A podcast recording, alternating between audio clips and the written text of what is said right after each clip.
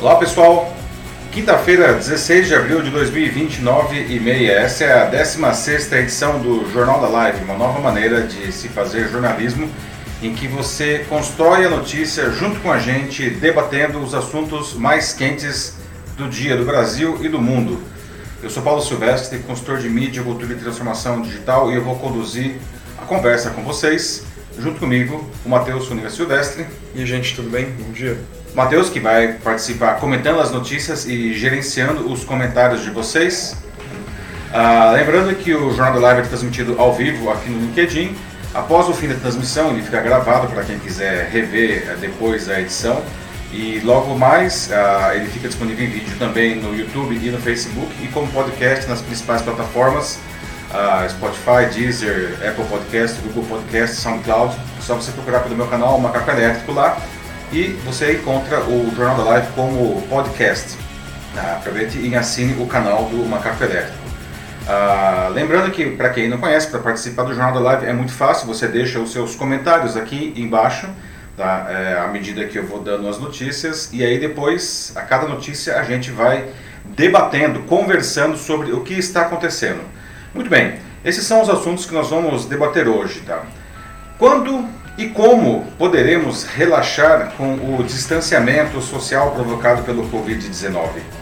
Adianta e se pode monitorar a população ah, pelos seus celulares? Qual será o impacto da pandemia do Covid-19 no Enem e nos vestibulares do fim do ano? E existe um jeito de recomeçar os campeonatos de futebol? Tem muita gente aí que está sofrendo, está com muita saudade do futebol. Muito bem, pessoal, esta é a 16 edição do Jornal da Live e começamos agora já sem mais delongas. Muito bem, as perguntas que estão na cabeça de todo mundo, né? Quando poderemos relaxar com a segurança do distanciamento social, né? Quando e como isso daí será feito, né? Como você conduziria esse processo se você pudesse tomar essa decisão? Né? Ah, esse não é um debate só do Brasil, né? Dá para passar com segurança sem que os números eh, de contaminados e de mortos explodam para o chamado isolamento vertical, em que apenas as pessoas do grupo de risco ficariam em casa? Tem muita gente aí achando que sim, né? Tem gente querendo muito isso, aliás, né? Ah, e quando as pessoas voltarem a trabalhar finalmente, né? todos poderão voltar ao mesmo tempo? Né? São perguntas ah, que todo mundo está fazendo. Né? O que, você acha? Ou vai ter alguma regra para isso? Quais seriam essas regras para voltar? Né? O que, que você faria? Com o mundo inteiro praticando o distanciamento social em maior ou menor escala, todo mundo quer saber quando a vida poderá voltar ao normal. Não? Ah, bom, normal mesmo, só quando tivermos um remédio confirmado e seguro para curar quem ficou doente e uma vacina para evitar que quem está saudável se contamine, né? se é que dá para chamar isso de normal depois de tudo que a gente está passando. Né? Bom, a verdade é que ninguém tem certeza de nada né, com relação a isso. O remédio ele deve sair mais cedo, porque, enfim, é mais simples, né, e, pois estão sendo feitos uh, testes com muitos medicamentos que já existem. Não? Devemos ter esse remédio seguro em alguns meses. Já a vacina, ela depende de um desenvolvimento do zero. Não? Alguns protótipos estão prestes a começar a ser, a ser testados já em seres humanos, mas só deve estar pronto mesmo, mesmo, no ano que vem, não? E aí, até lá, ah, temos que encontrar o melhor caminho para a gente continuar vivendo, não? Para proteger as pessoas, não minimizar os terríveis danos à economia e não quebrar o sistema de saúde. A gente tem que trabalhar com o que a gente tem, né? Olhar para os países que estão à nossa frente na pandemia, como a China, a Coreia do Sul, Singapura, enfim, Itália, Espanha, França, Alemanha, lá na Europa, não, e os Estados Unidos. Não.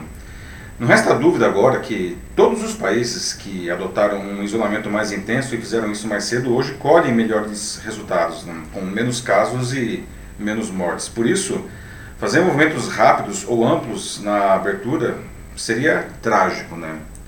Ah, vale lembrar que, segundo o histórico brasileiro de contágio de doenças, que é esses que vocês estão observando no gráfico, não? doenças respiratórias, não? O pico não deve acontecer em menos de um mês, né? lá pela semana 19, agora a gente está na semana 16. Né? Esse pico no mês, que, que, vem, que aconteceria em estados onde a epidemia já está mais avançada, como São Paulo, né? seria daqui a um mês, e no resto do, do país seria nas semanas seguintes, não? Bom, só que a gente já está falando de quê? De junho, julho, não? Qual a solução para isso? Não? Ah, que dizem as autoridades de saúde, não? O que, vocês acham? O que a gente deveria privilegiar? Enfim, o que a gente deve fazer? E aí, Matheus, como estamos aí com os comentários? Bom, a gente tem aqui já alguns. Uhum. No caso, a Sara Rocha Gomes já escreveu aqui dizendo de que o isolamento deve acabar quando tivermos leitos suficientes, Uhum. visto que os pacientes em algumas regiões já estão sendo transferidos. Sim. É, é um, é, a questão dos leitos, eu acho que é, é, é a grande questão, né? Porque ah, algumas pessoas podem argumentar que, ah, enfim, a maioria das pessoas acaba sendo até assintomática e, e, e, e, enfim, não é, não, não- nem precisa de internação, mas o fato é que 20% em média dos contaminados precisam de internação e uma parcela disso precisa de UTI. E a gente está vendo aqui os leitos aqui, por exemplo, em São Paulo, em que, que é o epicentro da doença aqui no Brasil, né, a gente já começa a ver os hospitais públicos ficando sobrecarregados. Né? O, Emílio Ribas mesmo, ontem, que é o hospital de referência de doenças infecto-contagiosas aqui na capital, ontem ele declarou que 100% dos leitos dedicados à Covid-19 já estão ocupados. Né? A grande dúvida, portanto, é como que a gente faz esse movimento sem destruir o sistema de saúde, né, Márcio? Que, aliás, é. o que a gente vê lá na, na, em Nova York, por exemplo, não? as pessoas estão morrendo porque, enfim, não é possível ter atendimento, não tem como entrar no hospital, né? Exatamente. Bom, aqui o Denis Castro, ele acredita de que o, a, o isolamento ele sim possa terminar assim que acabar o inverno. Mas, enfim, é isso porque nesse momento, as, as, como ele mesmo fala, as doenças respiratórias vão estar mais brandas. Uhum. Mas, mesmo assim, como o próprio Denis falou aqui, primavera é melhor que a gente ainda trabalhe com máscaras, para evitar qualquer tipo de coisa, né? Como uma segunda onda da doença, de certa forma. É, essa também é outra grande preocupação, né? Uma, uma segunda onda, né? Os países que estão já é, começando a se estabilizar, bom, a China já se estabilizou há um tempo, não? Ah, mas hoje a gente começa a ver é, Itália e Espanha se estabilizando e eles começam a questionar como fazer essa volta. Não? Uma volta que teria que ser parcial, mas todo mundo que voltasse é, vai precisar trabalhar com, com máscara, com regras de distanciamento. Né? O Denis falou uma coisa muito interessante aí que é com relação ao inverno. Né? Na verdade, agora a gente acabou de entrar no outono e se vocês observem o gráfico, esse aqui é, é um gráfico de 2017 que é uma, de maneira geral, se comporta desse jeito a, a, contaminação de doenças respiratórias aqui em São Paulo. Né? Então a gente está entrando em outono, aí começa a subir forte né, junto com o outono. Não? E o, o, pico ele coincide justamente com o final do outono. O Denis falou até o final do inverno. No final do inverno a gente já está falando, portanto, de é, setembro praticamente. Não? É, claro que até lá isso daí realmente já deve estar tá mais, mais é, tranquilo, não? a gente espera. Né? Mas a, a grande questão aí que eu até coloco para vocês é como seria essa, essa volta parcial e com segurança, não? A questão das máscaras, como o Denis disse, certamente, não? Ah, agora a gente tem o José Nascimento dizendo de que a gente acho que pensa muito só nas cidades grandes, como São Paulo, no nosso caso. Uhum. E por conta disso mesmo, a gente tem que continuar assim com o isolamento para que a gente freie a propagação da doença. Porque tudo bem, aqui em, nas cidades grandes, sim, tá bem ruim, e tá esse negócio, já tá o isolamento social, está sendo um pouco mais controlado, mas enfim, ainda com os casos propagando. Mas aí o que o Nascimento coloca? Imagina quando isso chegar, assim, com, mai, com maior intensidade nas cidadezinhas do interior, uhum. em que o acesso à informação é muito pior e a saúde é pior também. Ou seja, pensando nos outros, assim, pensando especificamente nesses lugares mais periféricos, esse é um motivo maior para que a gente continue com o isolamento. Até quando? Bom, uhum. essa é a grande questão, né? É. É, o Nascimento ele coloca uma, uma, uma questão bastante importante, não? A gente realmente se preocupa bastante, fala bastante das cidades grandes, inclusive pelo volume populacional, não? Ah, agora São Paulo e Rio começam a sofrer porque a doença ela saiu já das zonas ricas que por onde ela entrou importada não e começa a chegar por exemplo nas, nas comunidades nas favelas não que é um negócio dramático porque lá as pessoas elas vivem famílias grandes em um, dois cômodos e o contágio aí tende a ser muito maior. Mas o nascimento ele traz um ponto muito importante, né? Aqui, por mais que tenha muita gente aqui em São Paulo, no Rio, enfim, em Belo Horizonte, também tem uma infraestrutura hospitalar muito mais desenvolvida. Né? Se você vai para o interior, mesmo o interior de São Paulo, que é o estado mais rico da federação, não, existem cidades com um sistema de saúde precário, não, com pouquíssimos ou, é, ou nenhum leito de UTI. Não. Ah, como que fica nessa situação? Né? Aí o negócio vai ficar muito complicado não, para fazer essa, esse tipo de, de, de controle. Não. O Hermes Assunção entrou agora no chat e ele fala de um cenário que é muito triste né, aqui na cidade de São Paulo, que é você ir para o aeroporto de Guarulhos e ver como é que está a situação lá, né? E tá absolutamente vazio. É o oposto de como esse lugar, sabe, como ele deveria ser, como é o normal uhum. dele. E, claro, é ruim para quem trabalha e, e, sabe, conhece como, que, como ele é, como o Hermes comenta aqui. Mas, infelizmente, é mais importante que a gente se proteja nesse momento, como ele coloca também. É, pois é, existem alguns lugares, né, muito bem colocado, Hermes, não, que realmente eles são muito emblemáticos. Não, os aeroportos não, de Guarulhos ou aqui de Congonhas, né, eu acho que do ponto de vista de lotação, é, não de volume de passageiros, porque enfim é um aeroporto menor, mas do ponto de vista de lotação por metro quadrado, Congonhas é uma coisa surreal. Não? Congonhas e o Santos Dumont lá no Rio não são aeroportos muito cheios. Né, e você vê hoje, enfim, os aeroportos vazios, mesmo porque a maioria dos voos foi cancelado. Não? As companhias aéreas aí estão entre as empresas mais impactadas ah, por essa pandemia. Não? E isso é emblemático. Não? As pessoas, enfim, as pessoas têm medo. Não? É, as pessoas têm medo de se contaminar, ah, em primeiro lugar. Não é uma doença aí que é, não é só um, uma gripe, não, ela realmente... É, saiu inclusive na semana passada já um dado não que é, esses, do, esses dois meses de Covid-19 aqui no Brasil elas mataram mais que 10 anos de H1N1 no país, não? então é uma situação dramática e as pessoas estão com medo, não? Sim. E, enfim, sem falar as regras de isolamento, né? Não, assim, mais que dramático, acho que você vê um lugar como Congonhas, Guarulhos e até, né, principalmente a Paulista, uhum. é uma cena um tanto mórbida até. Assim, é, a gente vê, não, assim, agora até, a gente vai ver logo, logo na sequência no outro assunto, não, ah, que algumas pessoas estão... Ah, furando já o bloqueio, né? mas no começo aqui, essa, essa foto da Paulista, por exemplo, né? isso aqui não foi uma foto do, do um domingo com a Paulista fechada por lazeres, que foi uma foto durante a semana, né? Então realmente é. É, parece um, um, aqueles filmes de ficção científica com um futuro meio distópico, né? O dia que a Terra parou, né? Estamos nessa situação aí, né? Ah, ah, mais os comentários aqui. A uhum. Sara ela volta mais uma vez aqui no chat e fala que a solução seria criar novos leitos e treinar uhum. novos profissionais. Sim. O Hospital de São Paulo tem 70% dos leitos dos, é, de UTIs é, ocupados e o Emílio Ribas está em 100%. 100%, é, o Emílio Ribas já bateu 100%. É, formar novos leitos é essencial, né? Ah, tudo leva a crer que a gente vai ter o governo paulista, inclusive, só para ficar no exemplo aqui da, da Sara, né, o Emílio Ribas e o Hospital é, São Paulo, não? o, o, os leitos começam a ficar lotados. Não? Então, como a gente não tem condições de construir um hospital inteiro não, em curtíssimo tempo, ah, nós vamos começar a usar os hospitais de campanha, né? o, Pacaembu e do Anhembi aqui, que juntos eles somaram 800, 900 leitos, se não me engano, né? Ah, 200 no, no Pacaembu, no estado do Pacaembu e 700 lá no, no, no Anhembi é, já começam a receber pacientes. Inclusive, na semana passada já teve a primeira morte lá no, no Hospital do Pacaembu. Né? É, os leitos são necessários, né? a gente precisa realmente disso daí. Mas a gente precisa, por outro lado, também diminuir a quantidade, a carga né, de pessoas entrando, porque nessa doença, particularmente, não, a pessoa que vai, tanto para a enfermaria quanto para a UTI, ela, ela fica no mínimo 14 dias lá. É, alguns pacientes ficam 21, 23 dias, então além do volume de pessoas, a rotatividade é muito baixa, não? Isso é uma coisa, é um agravante, não? Sim.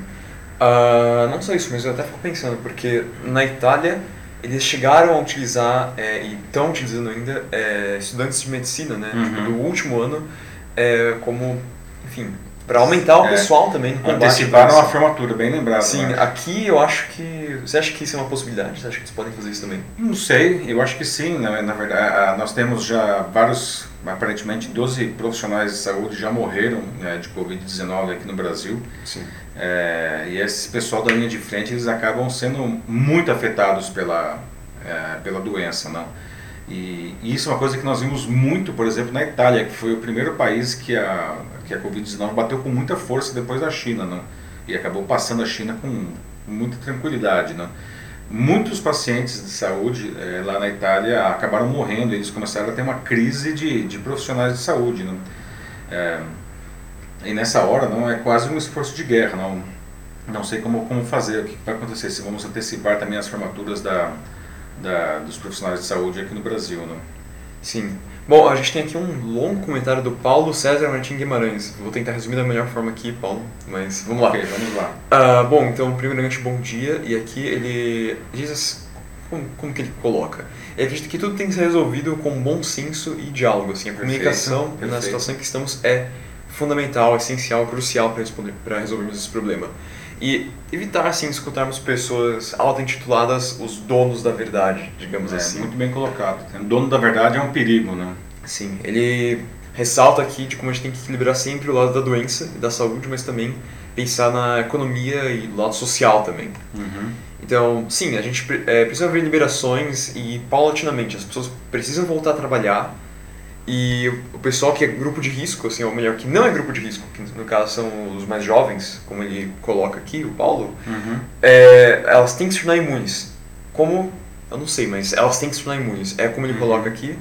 E, assim, e o pessoal que é grupo de risco, meu, eles estão sofrendo muito. Como o próprio Paulo César aqui, ele está em confinamento desde 17 de março e não há nenhuma informação de quando eles vão poder voltar às ruas, né? E, Uhum. Então ele termina questionando aqui, cadê as previsões do Ministério da Saúde, as pesquisas, as estatísticas? Assim, não dá pra ninguém. É. O Paulo, não sei, você não disse se você é, faz parte do grupo de risco, não, mas Ele, ele faz. ele faz parte do grupo Sim. de risco. Realmente, isso daí é um negócio dramático, não? É, quem é do grupo de risco, acho que isso não tem nenhum questionamento, né? Precisa realmente se preservar, porque, enfim, a doença ela fica muito mais agressiva, inclusive do ponto de vista de letalidade. Então, esse pessoal não tem nem grupo de risco, entenda-se idade e algumas doenças é, pré-existentes, não? Ah, mas as pessoas estão entrando em, a gente vai ver na sequência aqui no nosso, no nosso próximo assunto, né, que as pessoas começam inclusive a, a abandonar o, o, o, o distanciamento social voluntário porque é, justamente elas não conseguem ver uma perspectiva, não.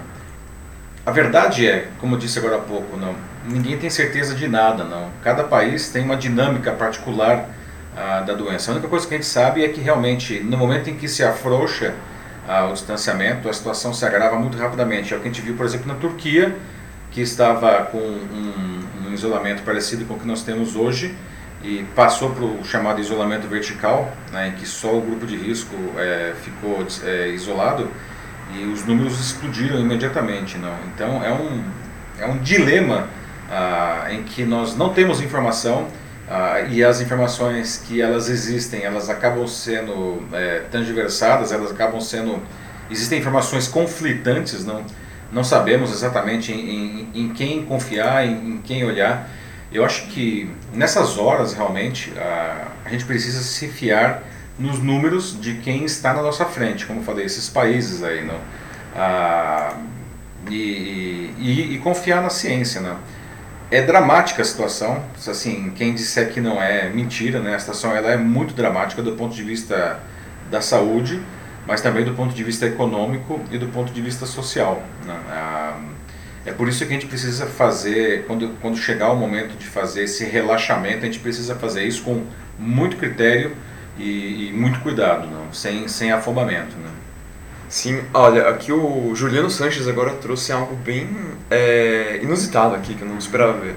Ele fala sobre a existência de biohackers interessados em questionar os protocolos de uso de tecnologias de saúde, com a finalidade de criarem, entre outras coisas, possíveis vacinas. Uhum.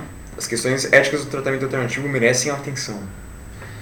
É, é, pois é, é um, é um excelente ponto aí, Juliano. né? A, qualquer desenvolvimento a, de medicamentos, vacinas, não tem protocolos éticos a serem seguidos, não.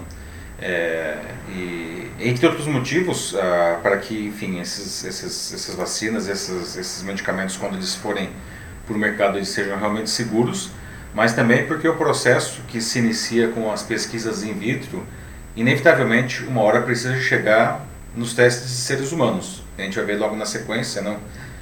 Perdão, já vimos agora, não? ah, vacinas que já estão, os primeiros protótipos, né, os candidatos, eh, elas estão indo eh, agora para os primeiros testes humanos, mas mesmo assim isso só vai ficar pronto eh, no ano que vem. Né? São muitos meses esses testes. Né?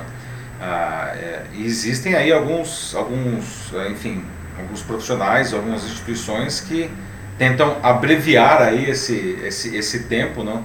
mas tem uma questão ética delicadíssima aí, né? você não pode, por exemplo, expor o, o seu, as suas cobaias não? A, a, um risco elevado, não. Senão, não é assim que as coisas funcionam, é um ponto muito interessante. Sim, ele expande um pouco depois aqui no, uhum. a argumentação dele, é baseado no, no Meyer, que se não me engano aqui ele colocou isso no artigo do Do It Yourself Strategies Against Coronavirus, uhum. publicado em 1 de abril de 2020 é, em que a argumentação é que assim os hackers eles poderiam, uh, como ele coloca mesmo aqui, democratizar o, o, coronavírus. Ou seja, claro, eles não vão desenvolver uma vacina ou mesmo um remédio, porque eles não têm os recursos técnicos e financeiros para isso, mas eles poderiam dar maior acesso às pessoas para aplicativos assim que contribuam no combate uhum. é, ou assim na, nos cuidados também que você tem que ter com o coronavírus é, softwares, ferramentas, dados, tudo. Entendi assim. agora o que uhum. quer dizer. Bom, enfim, nesse esforço, é, é, toda ajuda é bem-vinda, tá? Se, se essas pessoas elas estão bem intencionadas e elas é, usarem material que seja confiável, né? não, não, não gere mais desinformação, né? que é o que a gente definitivamente não precisa agora, ah, toda ajuda realmente é bem-vinda. Né? É interessante o ponto aí do Juliano. Né? Sim. Mais algum ponto aí, Márcio? Passamos para o próximo. É, o José Nascimento colocou um comentário aqui que ele quer saber como está vendo e analisa a situação Bolsonaro é, e o Mandetta. Ele fala, opinião na veia, quero te ouvir se possível.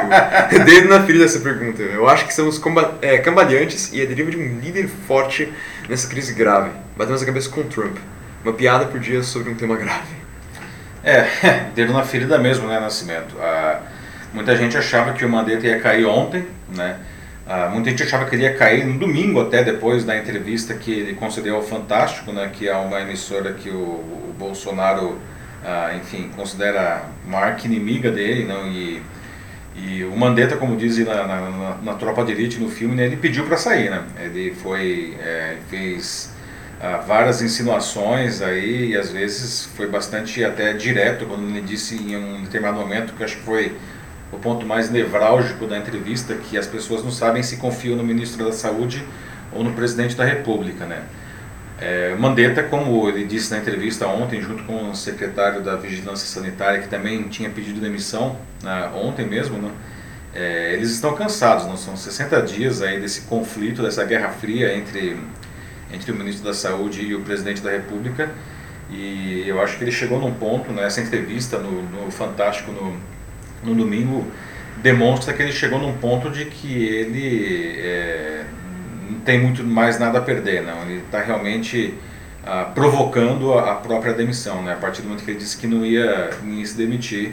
Ah, a questão é, não, ah, quem vai entrar? Essa talvez seja a grande questão política do Sim. momento, né? Quem entraria no lugar do Mandetta, né? Porque, enfim, ele ah, tem feito um trabalho bom, né? o, Ministério da, o Ministério da Saúde tem feito um bom trabalho, não? É, e o medo de, de muita gente, inclusive de alas do governo mesmo? Ah, é que entre uma pessoa que, que coloca tudo isso a perder. Não? Aliás, um outro medo é que uma vez que saia o ministro da Saúde, saia todo o primeiro escalão do, do Ministério junto o que seria terrível não, nesse é. momento de, de, em que a gente está se aproximando do pico da, da doença. Não? Como que ficaria?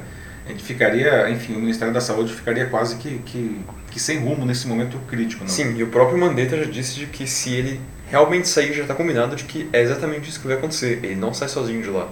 É, ele não vai sair sozinho, né? Mas por outro lado, na entrevista coletiva ontem, ele deixou assim uma porta aberta de que é, ele estaria disposto a colaborar, a ajudar aí a, quem quer que seja que entre no, no lugar dele. Né?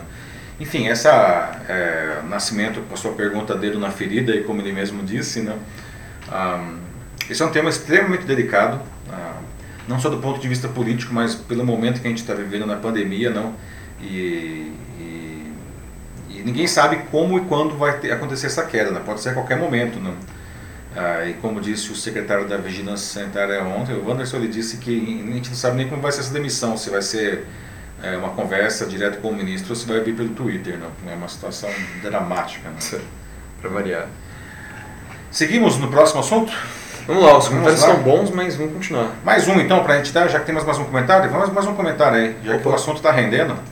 Aqui a Denise Lassi fala de que é, ó, é preciso ficar em casa sim, porém o mais importante será que tivéssemos uma única opinião a respeito disso. Concordo, Denise. Vivemos em um país que a guerra pelo poder conflita com o verdadeiro interesse do povo. É, então, assim, o, o, que fazemos? Como fazer e como achar uma resposta para saber o que é de fato seguro? Não temos essa direção, o que acaba é um monte de confusão, assim, decisões aleatórias, em um período em que vivemos esse tempo de guerra, uma guerra uhum. justamente pelo poder e pela influência em qualquer tipo de campo ou área de conhecimento ou político. É, é uma pena, a Denise está correta, né? A gente precisa ter uma opinião ah, unificada, né? Porque ah, é o que, o que a gente menos precisa agora é uma divisão, né? A gente precisa se unir a toda a sociedade, não não são, a gente não pode esperar que é, o corpo médico, os profissionais de saúde resolvam esse problema, não. Todo mundo está envolvido nesse negócio aí, né? E infelizmente a gente vê essa questão da politização do, do da, da pandemia, isso não é uma questão só do Brasil, né? Eu acho que o maior expoente é o Trump, que inclusive ontem ele foi pesadamente é, criticado por todo tipo de instituição, porque no dia anterior ele cancelou o apoio financeiro de 400 milhões de dólares que, que os Estados Unidos dá para a Organização Mundial da Saúde todo ano, né? a, a, acusando a OMS de, de, enfim, de ter sido lenta e que estaria trabalhando para Pequim. Né? Ah, e sim, é verdade, a OMS ela demorou muito para declarar uma pandemia, tá? mas o fato é que desde então, né, desde fevereiro, quando ela finalmente resolveu a, a fazer isso, a, ela tem feito um bom trabalho. E a gente precisa da OMS mais do que nunca nesse momento. E não só por causa do Covid, não, mas, uh, enfim, todos os outros trabalhos que a OMS é, realiza. Então, uh, ver essa posição do Trump nesse momento é uma coisa super delicada, não? Eu concordo com a Denise. Né? Lamentável também. Pois é. Vamos para o próximo assunto? Vamos lá. Bom, pessoal, ontem o Supremo Tribunal Federal ele confirmou por unanimidade, aliás, que os governadores e os prefeitos eles podem tomar medidas para restringir a movimentação das pessoas nos seus territórios, né? O, o, governo, como se sabe, ele quer, o governo federal, não, ele quer flexibilizar isso o quanto antes, não. Então, eu queria saber qual que é a opinião ah, de vocês para agora. Né? A gente deve continuar, é, até é uma sequência da nossa conversa anterior, mas aqui entra é, um outro tema, tá? que é a questão de como os, a tecnologia pode ajudar os governos a identificar se existem ah, aglomerações, não? E, e, e, que medidas esses os governos podem tomar aí a partir disso. Tá? Nesse cenário, a tecnologia realmente traz informações muito importantes que ajudam na tomada de decisões. E uma delas veio das operadoras de telefonia celular. Nesse gráfico que vocês estão vendo aí, por exemplo, é a região metropolitana do Rio de Janeiro. Não dá para ver que a situação de aglomeração ela fica mais grave no centro do Rio e na zona sul da cidade, aqui é onde está vermelho e laranja. Não? É, isso é feito a partir da triangulação a, das estações radiobásicas, ou enfim, as antenas dos celulares. Não? As operadoras elas conseguem saber se a população ela está em casa. Né? Isso é feito combinando ah, com um lugar que o telefone fica parado durante a madrugada, que supostamente é a residência da pessoa. Né? Se o telefone durante o dia se afasta muito desse ponto da residência, indica que existe uma movimentação. Né? E dessa forma, ah, também é possível saber se há muitos celulares juntos em um local ah, que não seja suas residências, o que indicaria uma aglomeração. Né? Nesse outro gráfico que vocês estão vendo aqui, na verdade vários gráficos né, do Google, o Google e a Apple também estão oferecendo essas informações, mas no caso deles é a partir do GPS dos aparelhos. Né? Ah, isso daqui que vocês estão vendo é uma parcial do relatório do Google para o Brasil né, nas últimas três semanas. Né? Os gráficos de cima, né, os três gráficos de cima, mostram que se as pessoas estão indo menos, por exemplo, por varejo e para locais de recreação. Ah, então vocês observam que há três semanas é, tinha uma queda no Brasil de 71% das movimentações nesses lugares. Na semana passada já tava, tinha caído para 59% a redução, né? então as pessoas estão se mexendo mais. Não? Ah, os de baixo são a presença nas residências. E aí, nesse caso, quanto maior o número positivo, melhor, porque as pessoas estão ficando mais em casa. Né? Ah, então, como vocês podem ver, é, por esses dados do, do Google, né, os brasileiros estão abandonando o distanciamento social ah, voluntário. Né? As duas tecnologias elas não comprometem a privacidade dos cidadãos, porque nenhum, ninguém é identificado, não. são apenas dados consolidados por região. Né? Isso até mesmo respeita a Lei Geral de Proteção de Dados brasileira, que deveria entrar em vigor, aliás, agora em agosto, mas deve ser postergado por causa da pandemia. Né? Então eu queria saber o seguinte: vocês acham que essas tecnologias elas invadem elas, é, ela, a nossa privacidade? Não? A nossa privacidade está sendo é, é, é, prejudicada nesse sentido? Não? O governo federal ele acha que sim, por isso inclusive ele é contra o uso disso daí. Não? Os governadores são a favor, de novo, a gente tem esse embate aí, como a Denise falou, né? existe aí essa, esse embate, essa luta de forças. Não? Aliás, o governador de São Paulo ele quer usar esses dados para tomar as decisões, né, porque a gente está vendo aqui os, realmente os, os, leitos ficando muito lotados, não? Uh, e o governador de São Paulo, Dória, ele chegou até a ameaçar na semana passada um, um confinamento aqui, decretar confinamento, que é o que a gente vê em 32 países lá na Europa, né? Que as pessoas aí elas têm uma liberdade realmente muito mais restrita, inclusive com ameaça de multa e até de prisão. Né? Será que isso é um exagero? Será que ele pode fazer isso daí? Não? Então, na opinião de vocês, não, quais medidas seriam razoáveis nesse sentido? Né? A questão do uso da tecnologia, ela é uma coisa ah, permitida? Isso é invasão de privacidade? O que, que vocês acham? Bom, é, por enquanto a Patrícia Volpe, ela fala aqui de que posições diferentes são esperadas. A questão é o comprometimento com a postura pública unificada ou seja, isso que é isso que acaba gerando a, a insegurança. Justamente meio essa polarização, não é? Então, uhum. assim, você vê, ok, eu penso de uma forma, mas o outro pensa desse jeito, e aí eles vão para as redes sociais, e isso gera um embate. É, que aumenta, acho que de certa forma, um sentimento de desespero nas pessoas. Exato, né? A gente está vivendo aí é, é, essa, esse, enfim, esse conflito permanente entre, inclusive, os diferentes atores do governo, não? É, isso aumenta ainda mais a insegurança ah, das pessoas, não? E nós precisamos de segurança até mesmo para manter o nosso, a nossa saúde mental, não? Sim. A gente começa a ver as pessoas ficando realmente desequilibradas dentro de casa porque elas não sabem para onde seguir, não? É, mas isso é, é, é, essencial, assim, não é um ponto que a gente pode ignorar simplesmente, como a Patrícia falou também, é, comprometimento é o que a gente precisa agora e não só isso, mas união também. É, Mas muito bem colocado, Patrícia, é isso mesmo. Né? A Adriana Chanela colocou uma pergunta aqui, uhum. e a pergunta é o que, que, será, e, o que será feito com esses dados? Assim, os cidadãos serão orientados, uhum. é, existe a, é, mas existe a política de cada um faz pelo viés político que quer. Claro, tipo... é, pois é, essa é uma boa uhum. pergunta, Adriana. É, os dados, eles, como, como eu estava explicando, eles são é, anônimos, né? a gente não sabe, nem as, nem as operadoras de telefonia, nem o Google, nem a Apple, eles indicam ah, quem é que está em cada lugar, são relatórios de movimentação e criam aquelas manchas, não? Ah, é claro que informação é poder, né, como diz a, a, o ditado, não? cada um vai poder usar essa informação como, como, como quiser, não? mas a princípio, por exemplo, isso daí é, é uma informação super importante para que os governos consigam identificar não só se a população é, está ah, cumprindo aí o isolamento, não? Ah, ou onde os problemas estão ou maiores estão acontecendo, né? em que parte da cidade ah, existe esse, essa, essas aglomerações, não? em que tipo de estabelecimento ah, as pessoas estão é, é, realizando essas aglomerações, não? e dessa maneira até é, questões como, por exemplo, orientação, né? a gente vê aqui em São Paulo mesmo, não? Ah, em vários lugares do Brasil, inclusive, mas aqui em São Paulo, nas regiões mais populares, não, os carros de som é, que ficam na, nas regiões que estão desrespeitando a, a, o isolamento, os carros de som que são, são meios de comunicação bastante populares e eficientes nessas regiões. Não? Ah, agora, até se um governo como aqui o Dória quiser endurecer, não, e eu não sei nem se isso, espero que a gente não chegue nesse ponto, porque isso é uma coisa bem complicada, não? Ele está ameaçando a questão de usar até voz de prisão.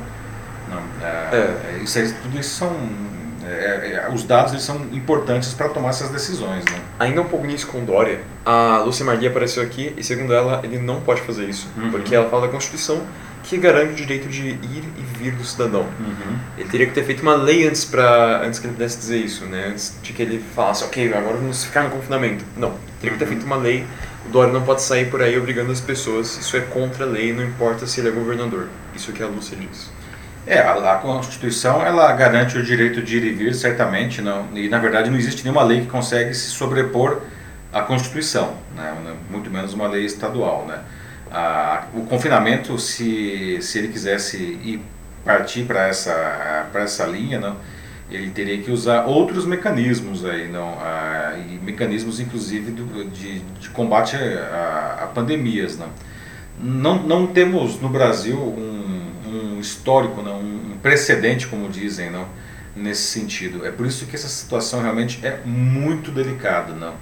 Ah, agora, o que fazer, não, se a população ela continua é, desrespeitando o isolamento voluntário, não? A gente está vendo aí os dados do Google deixam isso muito claro, não? Como que os números ah, vêm caindo semana a semana aqui no Brasil, né? Aliás, esses relatórios do Google eles são públicos, não qualquer pessoa pode acessar e são bem interessantes que consegue ver inclusive por estado como é que está assim em diferentes segmentos né eu só eu só usei dois gráficos aqui varejo e residências mas a gente consegue ver parques é, locais de trabalho várias outras coisas né o José Adriano Gonçalves de Araújo diz que ele acredita que sim existe um exagero desnecessário em alguns casos e onde realmente precisa ter uma atenção melhor é, isso não é feito é bem suficiente onde é necessário um melhor controle ainda não tem o suficiente. Uhum. E como, ele, como exemplo, ele dá a Cracolândia.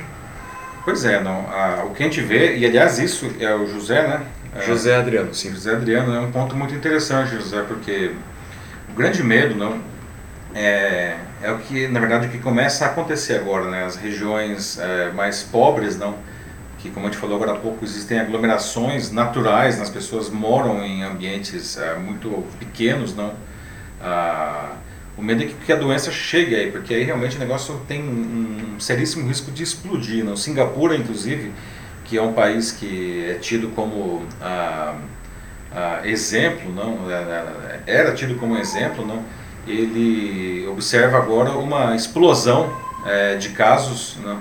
Em, em áreas ah, em áreas que são dormitórios ah, profissionais, não? de trabalhadores, é, e aí é, por quê? Porque são 12 pessoas morando, uh, morando dentro de um, enfim, de um, de um quarto né, no dormitório. Né? Então esse é o grande problema. Né? Mais algum aí, Mar? É, bom, aqui a gente tem o Denis Castro agora, dizendo de que a pergunta é temos a sensibilidade de entender num cenário de, liber, de liberação, onde na primeira semana todos é, seguem a cartilha, mas depois... Uh, opa, vi mais um comentário, vamos um negócio aqui. É, um começa a comentar com o outro e todo investimento para ficar em casa. É, e tudo isso vai para baixo. Ou vai pela dor ou vai pelo desespero. Então, Exato. segundo ele, sim, tem que ser feito. É, é, e é normal isso, né, Denis? Porque ah, no começo, isso é, é, o que se observa não só no Brasil, em todos os países. No começo as pessoas se sensibilizam e elas querem até colaborar e colaboram, mas à medida que o tempo vai passando, as pessoas começam a, a ficar angustiadas dentro de casa, né? E aí é, o esforço inicial ele começa a fraquejar. Né? E é aí que, que, enfim, que a porca torce o rabo, como dizem. Né? Sim, é, ele fala aqui de uma festa também, ele até coloca um link agora de uma festa que transmitiu o coronavírus para 30 pessoas e pode contaminar milhares em Porto Velho. Exatamente numa cidade onde o coronavírus estava sob controle e o número de casos era o menor do país. É, pois é. Então, de novo, assim, o erro aqui foi da própria população. É, falta de conscientização. É, falta de conscientização, o pessoal simplesmente não aguenta mais, não e, enfim, libera geral. Pois é. é vamos para o próximo assunto? Vamos lá. Vamos lá. O Covid-19 ele tem esse enorme impacto social que a gente está vendo, né, impacto na economia, não. Mas tem um grupo também é, específico que está sofrendo demais, que são os estudantes, não. E dentro do grupo de estudantes tem um que sofre ainda mais que são aqueles estudantes que nesse ano eles, em tese, né, pretendem ainda prestar os vestibulares e o Enem. Né? E certamente esses, esses estudantes eles estão sendo muito prejudicados em um momento absolutamente crítico da vida, né? Que, que, a gente pode fazer nessa situação, né? Será que a gente faz o quê? A gente cancela as provas, não? A gente posterga as provas, enfim. O que, que a gente pode fazer nesse momento, né? Ah, por enquanto, as datas dos exames do fim de ano estão mantidas. Né? O Exame Nacional de Ensino Médio, o Enem, ele vai acontecer nos dias 1 e 8 de novembro. Ah, e sem dúvida, todos os alunos estão tendo uma preparação prejudicada, né? sem falar na enorme angústia né, que, que essa incerteza provoca. Nossa, né? e como? Porque a prova em si já gera uma imensa angústia. Exatamente. E agora né? você tem isso. E tem ainda um outro fator, né, que o abismo social do Brasil ele aparece com mais força nesse, nesse momento. Né? Os alunos de algumas escolas particulares estão tendo aula à distância pela internet, mas nem todas as escolas conseguiram se adaptar para oferecer isso. Né? As redes públicas de ensino estão paradas, né? por exemplo, aqui em São Paulo mesmo, a rede estadual, ela, as aulas estão suspensas desde o dia 23 de março. E ainda o fato de que muitos alunos simplesmente não têm celular, não têm computador em casa, não têm nem internet. Né? O, o, segundo o Comitê Gestor da Internet no Brasil, em 2018, 33% dos lares brasileiros não tinham acesso à rede. Né? É, evidentemente a disputa aí no, no vestibular, no Enem, não, que, que já é desigual, fica ainda pior. Não? Tem como resolver isso? Não? Ou seja, o que fazer nesse caso? Né? A gente vai postergar o Enem né? e aí alterar todo o calendário do ano seguinte das universidades, não entrantes, a, a gente cancela a prova, não? enfim, é, o que fazer? Não? Como a gente pode ajudar esses alunos? Não? O, o que você gostaria de fazer se você fosse um aluno, ou enfim, se você fosse pai de um aluno que vai prestar os vestibulares? Não? É uma situação super delicada, não? E mais uma situação delicada que esse vírus não coloca pra gente, não? Sim. O que fazer, não? Enquanto o pessoal vai escrevendo aqui, vou esperar que uhum. venham vários comentários. Enquanto isso, eu gostaria de destacar um pedido aqui uhum. no chat feito pela Lúcia Marli Souza, uhum. em que ela gostaria assim que você mandasse pro e-mail de cada um de cada um aqui, assim, de todos que estiverem interessados, claro, uhum. os gráficos que você tem mostrado aqui. Eu vi aqui o pessoal comentando também, falando de que é muito legal, muito boa dica, e a Lúcia falar. Posso mandar, é... Seria bem legal, assim, é uma excelente informação. É bom que você mostre é, Posso mandar sim, pessoal. É, se vocês quiserem, deixem um comentário aí de, com, com um e-mail de vocês, tá? A, a, se vocês quiserem, eu posso encaminhar as artes aí, né? inclusive de semanas anteriores. Aí. Esses gráficos são gráficos sempre com dados oficiais, tá? Eu posso com prazer. Deixem no, no comentário, manifestem o interesse de vocês e o e-mail para onde vocês gostariam de, de receber essas informações. Né? A Patrícia Volpe fala, é, ela está curiosa é, e pensa, putz, agora assim, com tantas pessoas sendo impactadas com o coronavírus, assim, inclusive jovens, será que a busca e a procura né, por é, cursos de saúde como medicina, uhum. por exemplo, será que isso vai aumentar? Será que as pessoas vão estar mais interessadas em, é uma, nessa luta? É uma boa pergunta, Patrícia. Não? É, boa pergunta. Não? Ah, sem dúvida nenhuma, essa crise, essa pandemia escancarou não, no mundo a importância dos profissionais de saúde não? Ah, e a carência ah, que nós temos disso. a própria OMS, olha só que coisa incrível, não? como são as coisas, né? o mundo dá voltas, como dizem. Há dois anos a OMS ela levantou a possibilidade de que o mundo poderia ter um, em algum momento uma grave pandemia e que seria necessário ter um exército de saúde, digamos assim, de profissionais de saúde de prontidão para entrar em, é, em ação caso isso acontecesse. Não, bom, esse exército nunca foi, foi consolidado não, e, e agora nós estamos passando por essa situação de carência de mão de obra de saúde. Não é possível, sim. Né? Nessas horas, é, muitas pessoas se sensibilizam ah, para querer ajudar. A gente vê, inclusive, muitos voluntários hoje, não, até de pessoas que não são da área da saúde, é, se oferecendo ou então fazendo coisas para ajudar os profissionais de saúde, não.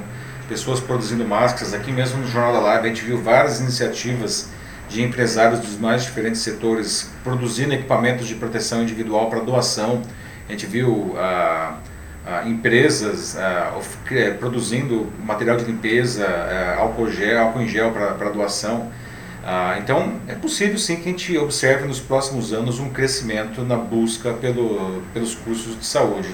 É, boa pergunta. A Adriana Chalela fala aqui de um cenário que ela mesma considera utópico, em que representantes de alunos é, junto dos políticos, né, eu acredito que com um uhum. apoio dos políticos é, financeiro e técnico, uhum. é, eles poderiam ir nas periferias, assim, ou entrar no mínimo em contato com as periferias uh, pela internet, assim, via internet, uhum. é, como nos Estados Unidos, assim, ir até lá, esses lugares, assim, com casos, é, com vans que levam esse, esse pessoal, levam estudantes para ajudarem o pessoal e tratarem eles lá mesmo. Uhum. E, é, claro, seria, seria, muito bom, mas o que você acha? Será que é tão utópico assim? Não acho que seja tão utópico não, Adriana. Tá? É, na verdade, é, aqui mesmo em São Paulo, o governo estadual ele tem feito alguns acordos interessantes. É, por exemplo, a, a, as, as operadoras de telefonia não cobrariam a, o acesso de dados para os alunos que estivessem acessando o material escolar, né? então não, não consumiria a franquia de dados dessas pessoas. Ah, também uma coisa que está sendo preparado aqui em São Paulo, no Rio de Janeiro, não sei, talvez em outras regiões do país também, mas esses dois eu sei que já está sendo feito é, transmissão ah, de aulas pela televisão, que é uma coisa mais simples. A televisão sim, acho que é uma coisa totalmente universalizada. Aliás, é o eletrodoméstico mais universal, mais presente nos lares da, brasileiros, mais até do que geladeira, acredite se quiser. A televisão está muito presente. É, e não é uma coisa nova, né? Nos anos 70 surgiu aqui, a iniciativa do telecurso, né? Ah, que é, eram particularmente a Fundação Padre Anchieta aqui de São Paulo e a Fundação Roberto Marinho, não, eles criavam esses programas que tinham umas fascículos e tal. Eu acho que nós precisamos encontrar maneiras criativas, sim, bem colocado, tá? Ah, junto com o, pessoal da área de educação, pode ser até estudantes, assim como na área de saúde, os estudantes da área de saúde estão sendo chamados a colaborar nesse momento. Os estudantes da área de educação também poderiam colaborar, inclusive com ideias, mas também com mão de obra, junto com empresas tá? e junto com o governo. Eu acho que é, é, é necessário, é fundamental, é essencial esse mutirão. Né? Uma vez mais, o vírus nos coloca a, a, a exigência, a necessidade de, da sociedade inteira se unir para resolver os problemas. Né? O Dennis aqui sugere uma metáfora pra, pra gente. Na cena da queima dos livros em Indiana Jones e a Última Cruzada, mostra como estávamos dispersos uh, nos, nos, cuidados pessoais e ambientais e agora precisamos reaprender com os grandes mestres do saber ao invés de pseudo-líderes. É, o Dennis. É, como sempre, com uma referência aqui. Né? Sempre trazendo uma referência lúdica, não? Essa é uma característica do nosso amigo Denis Castro, não? É, é verdade, não? a, liderança, não, a gente está tá, tá disperso, não. A gente precisa é, reunificar, não, reagrupar, como dizem até os militares, não, reagrupar para nós temos um, um inimigo comum, né, e esse inimigo não é uma ou outra vertente política, não é o inimigo comum é o vírus, né, é isso que está colocando o mundo de joelhos, não é mesmo? aqueles que resistem e aceitar essa situação, uma hora o vírus acaba se impondo, né? E a união é a única coisa que pode nos ajudar a sair mais rapidamente e de uma maneira menos dolorosa dessa situação. A Adriana do Amaral fala de que a bolsa de médico residente, após 9 até 10 anos de estudo, é de 3 mil reais trabalhando nos finais de semana e muitas vezes virando 48 horas, uhum. sem folga. Lembrando que eles são a infantaria, a linha de frente da ação ao paciente. É, é, é Adriano, é, é verdade, não? Isso é uma.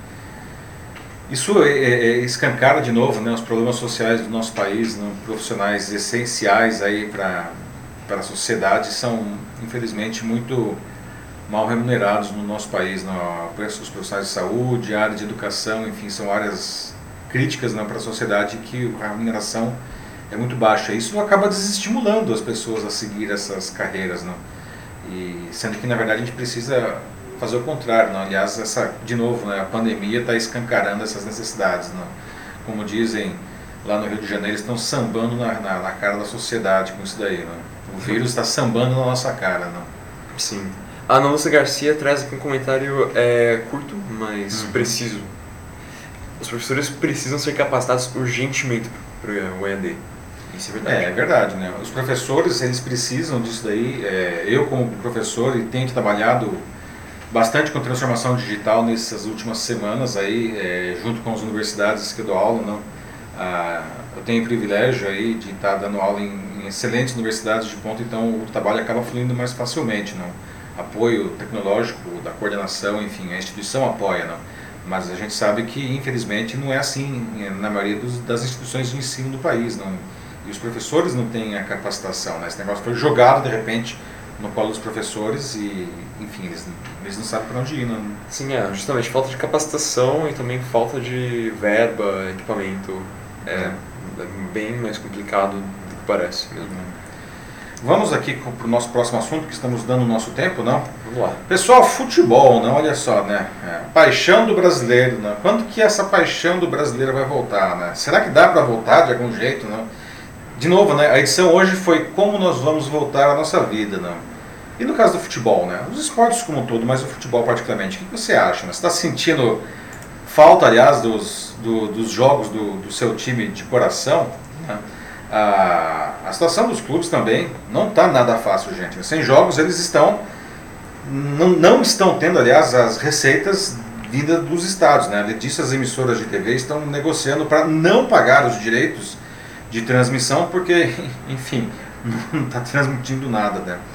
A CBF e os clubes já haviam determinado uh, que as atividades do futebol brasileiro voltariam no dia 21 de abril. Mas é pouquíssimo provável que isso seja possível, né? 21 de abril, semana que vem, né? Pois é. é pois o pico, o pico do contágio está muito longe de acontecer em qualquer lugar do país, né? Por isso, inclusive, muitos clubes eles anteciparam as férias dos jogadores. Né? Os clubes menores, inclusive, estão simplesmente tendo que dispensar os seus elencos, o que é uma tristeza. Né? Então o mundo do esporte ele faz as mesmas perguntas de todo mundo, né? Quando voltar não? e como? Não? É possível que voltem a treinar de uma maneira isolada, pelo menos, para pelo menos é, manter o condicionamento físico? Não? Será que dá para fazer isso? Não? Mas e os jogos? Não? Cogita-se inclusive a possibilidade de, do Brasileirão ele ser inteiro disputado aqui no estado de São Paulo, porque, enfim, tem uma maior, uma maior quantidade de bons estádios, não? E dessa maneira ia eliminar a necessidade de viagens aéreas dos, dos clubes, não, dos, dos, atletas e da comissão. É, aconteceria também de uma maneira mais condensada, né, em um outro formato, para diminuir a duração da competição. Né? Ah, claro, né, e os jogos seriam sem torcida. Não? Ah, mas aí a pergunta, né, será que, que isso vale a pena? Não? E tem outra coisa, não? ok que seja sem torcida, mas como que fica a saúde dos jogadores, não, da comissão técnica, dos árbitros, enfim, todos os outros profissionais é, que estão envolvidos no futebol. Né? Se, se não for assim, né, a gente vai continuar, será que dá para continuar vivendo de reprises de grandes jogos, né? É Globo, Sport TV tem reprisado aí, né? Sim. E aliás, tem tido teve uma quando reprisaram agora aí a, a, final da Copa de 2002, né, quando o Brasil ganhou da Alemanha, né, e não perdeu, quando o Brasil ganhou da Alemanha, é, teve uma audiência bastante interessante. Tem agora a, a, possibilidade de reprisar todos os jogos da Copa de 70, inclusive é, atualizando a narração com, enfim, com os narradores atuais. São ideias aí que as emissoras estão tendo para para pelo menos trazer um pouco de futebol para as pessoas, mas é, tem a questão dos clubes, né? Como é que ficam os clubes? Né? Bom, vai todo mundo quebrar também, igual outras empresas que a gente está vendo por aí, né? Possivelmente. Né? E aí, o que, que, temos aí? Olha, o pessoal aqui bem antifutebolístico aqui nos é comentários, é bem diferenciado. Por exemplo, o José Nascimento diz, futebol não sinto falta, confesso. Reinvenção também no mundo da bola. E se depende da Adriana Chalela, por ela acaba. Nossa. É, e a Lúcia Marli Souza que diz que sem torcida não tem graça. É, é, é assim, é. Tem, isso é um bom ponto mesmo, mas não é, tem graça e, e a questão da grana, né? Porque enfim, a torcida significa dinheiro entrando, né? Mas enfim, são, é, bom, é um bom ponto. É, assim, com ela conclui aqui dizendo que o espetáculo é quem, é, quem faz é a torcida. Verdade, né? Isso é, isso é verdade, né? Jogo sem torcida parece que parece e de fato falta alguma coisa, né? Sim, muito esquisito. É.